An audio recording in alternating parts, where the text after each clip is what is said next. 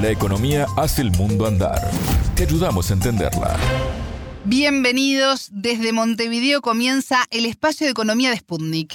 Soy Alejandra Patrona y me acompaña Natalia Verdum. Natalia, ¿cómo estás? Bienvenida. Muy bien, Alejandra, muchas gracias. En Colombia hay un gran debate por la devaluación de su moneda y en este contante y sonante explicaremos las razones de esta situación. El tema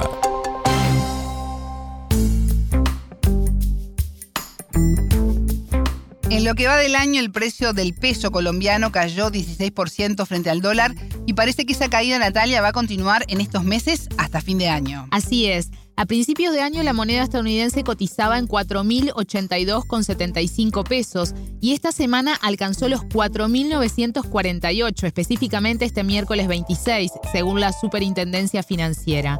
Y esto ha generado gran preocupación, pero además gran debate en el país latinoamericano. En los medios se habla de si llegará o no a los 5 mil pesos y cuándo será, y si es responsabilidad del gobierno de Gustavo Petro o no. Para explicar esta situación, en Contante y Sonante conversamos con el economista colombiano Manuel Martínez, magíster en desarrollo económico, investigador y docente. En primer lugar, el economista explicó de qué depende la tasa de cambio. La entrevista la dinámica de las tasas de cambio en general dependen de por lo menos cuatro componentes, los cuales, por supuesto, hay unos más importantes que otros, que son los determinantes mucho más significativos a la hora de entender el comportamiento general de, de las tasas de cambio, y hay otros factores que pueden ser más cíclicos e inclusive más marginales, pero que pueden también contribuir a que las tasas de cambio tengan una dinámica muy volátil y además muy intenso.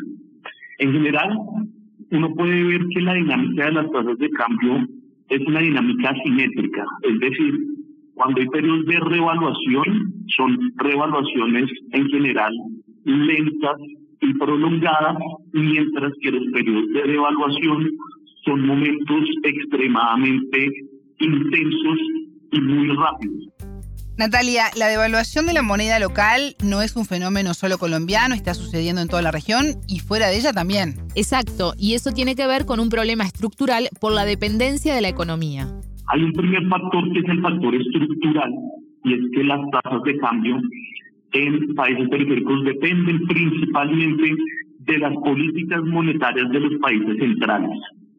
Hoy Estados Unidos, la Reserva Federal, están en un aumento de tasas de interés para intentar corregir el problema de la inflación y a su vez están reduciendo el balance de los activos que han comprado durante el 2008 y especialmente durante la pandemia que expandió su balance de activos y en este momento está en una fase de vender esos activos y reducir su balance lo que hace que haya una menor liquidez en el mundo y por el aumento de las tasas de interés y una menor liquidez en el mundo con un riesgo cada vez mayor de una recesión internacional con características de una crisis financiera inclusive más fuerte que la de 2008 y con características de esta inflación parecida a la década de los 70, pues tenemos que el dólar en general se fortalece se aprecia con respecto a las otras monedas del mundo e inclusive monedas centrales como puede ser la libra esterlina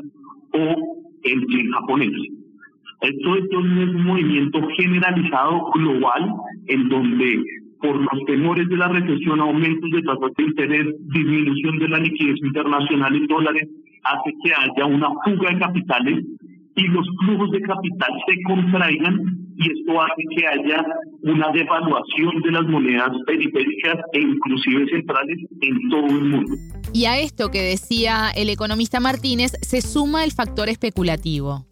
En las fases de expansión de los flujos de liquidez internacional, los inversionistas realizan operaciones de especulación cambiaria como puede ser el carry trade, ¿cierto? Que se aprovechan de diferenciales de las tasas de interés entre Estados Unidos y los países periféricos, entonces apalancan sus inversiones en dólares baratos y aplican esas inversiones en países como Colombia a una mayor tasa de interés y con una mayor tasa de cambio. Entonces, en ese juego de especulación, muchas empresas se endeudaron, los bancos también se endeudaron en dólares y los gobiernos también lo han hecho y eso genera que haya una situación de alta vulnerabilidad y una alta fragilidad financiera, lo que hace que en este periodo, donde es un periodo de contracción de los flujos de capital por el aumento de las tasas de interés en Estados Unidos, hace que haya un,